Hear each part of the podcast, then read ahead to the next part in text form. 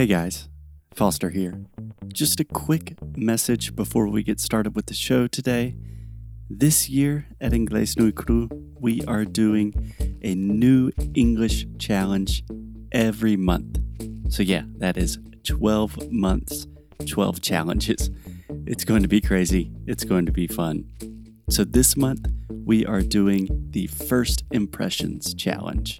It's really a challenge to help you speak more confidently in English. That is what it's all about. It's going to be very cool. We are very excited, and I really cannot imagine a better way to start the new year. So, today on the show, we are going to give you a little introduction from the challenge just so you can have a better idea if it is a good fit for you. And of course, if you are interested in really taking your English to the next level in 2020, and if you want to do a lot of crazy things with me and Alexia in January, then visit inglesnocru.com and sign up for the first challenge. The challenge starts on Monday, January 6th. Então, agora é a hora, gente.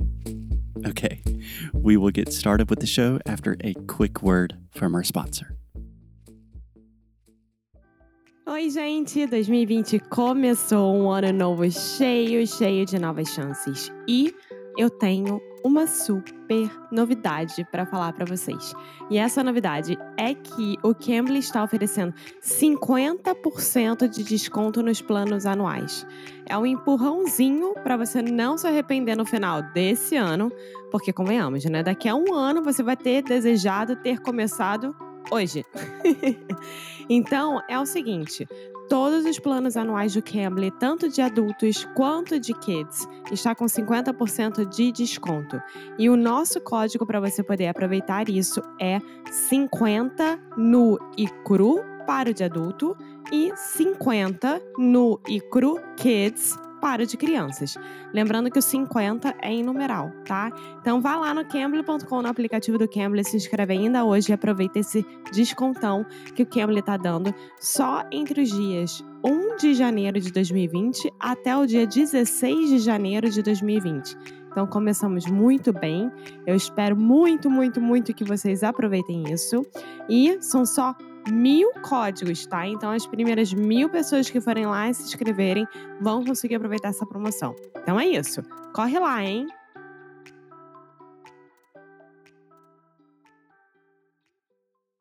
Hello, hello. Hey guys, and welcome to day one of the First Impressions Challenge from Inglés No Cru. My name is Foster Hodge. I will be your English teacher, your guide during this course. And of course, I am here with. Hello, everyone. Hey, Alexia. How are you doing? I'm doing great. I'm excited to get started, that's for sure.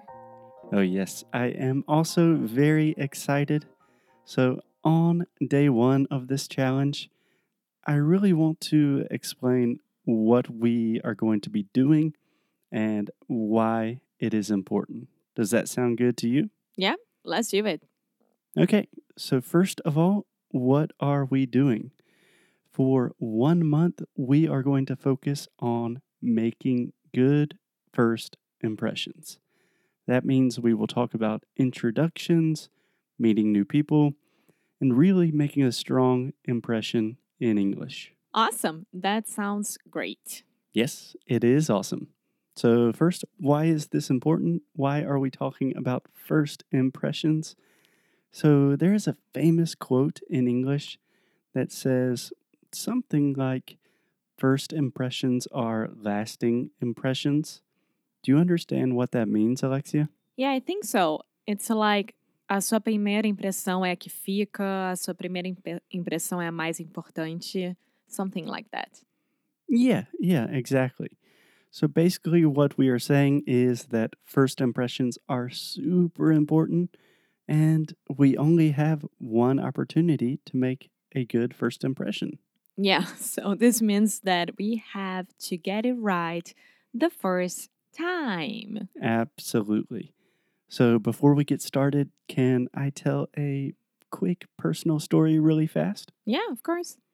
So when I was learning Portuguese, I really, really focus on first impressions and introductions. So basically, I learned all of the normal things that people say to each other in normal, everyday conversations. I learned all of the common questions and answers, and then I practice this routine a lot. Ok. And what happened was people always thought that my level of Portuguese was much more advanced than it really was. So almost immediately people said, Cara, o seu português é muito bom. That's true. And I know that this seems like a small thing, but I promise it's really important because, on one hand, it gave me a lot of confidence. I was much more confident when I was speaking. When people told me that my Portuguese is really good, I started to believe that my Portuguese was really good. And that's so important. That helps so much. Yeah, for sure. And that extra boost of confidence really helped me be more comfortable and more motivated. And also, people naturally started having conversations with me because they thought my level of Portuguese was quite advanced. So they just started talking to me like a normal person. And that's awesome, right? Yeah, yeah, it's really important because one of the most difficult things when you are learning a new language is just having conversations. Because when you are a beginner, when you're just starting, it's really difficult to convince native speakers to talk to you. And naturally, it's difficult to improve your conversational skills if people don't want to have conversations with you. And this is so complicated. Can be such so, so sorry, can be so so complicated. Yeah, absolutely. But that's the thing. When you make a really good first impression and people want to have conversations with you, this means it is a lot easier to practice speaking. It's much easier to learn new vocabulary and grammar in the most natural way possible.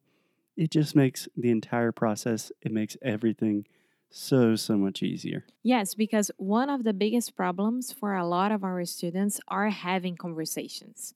I know a lot of people that have studied English for years and they still have a lot of difficulty having conversations. Yeah, precisely. So, most students never actually arrive to the part of the language learning process where you are really having conversations with people and making a really good first impression. It's like a language learning superpower that automatically lets you skip all all of the really boring parts of learning a new language and just helps you start speaking much faster. And that sounds perfect. I wish I knew all of these things when I started learning English. That would be awesome. Yeah, me too. So that's exactly what we are doing in this course. That is why we are talking about first impressions, about small talk, introductions. Really, the idea is just to help you have more conversations and also to feel really confident and comfortable when you're talking to native speakers. Great. Wonderful.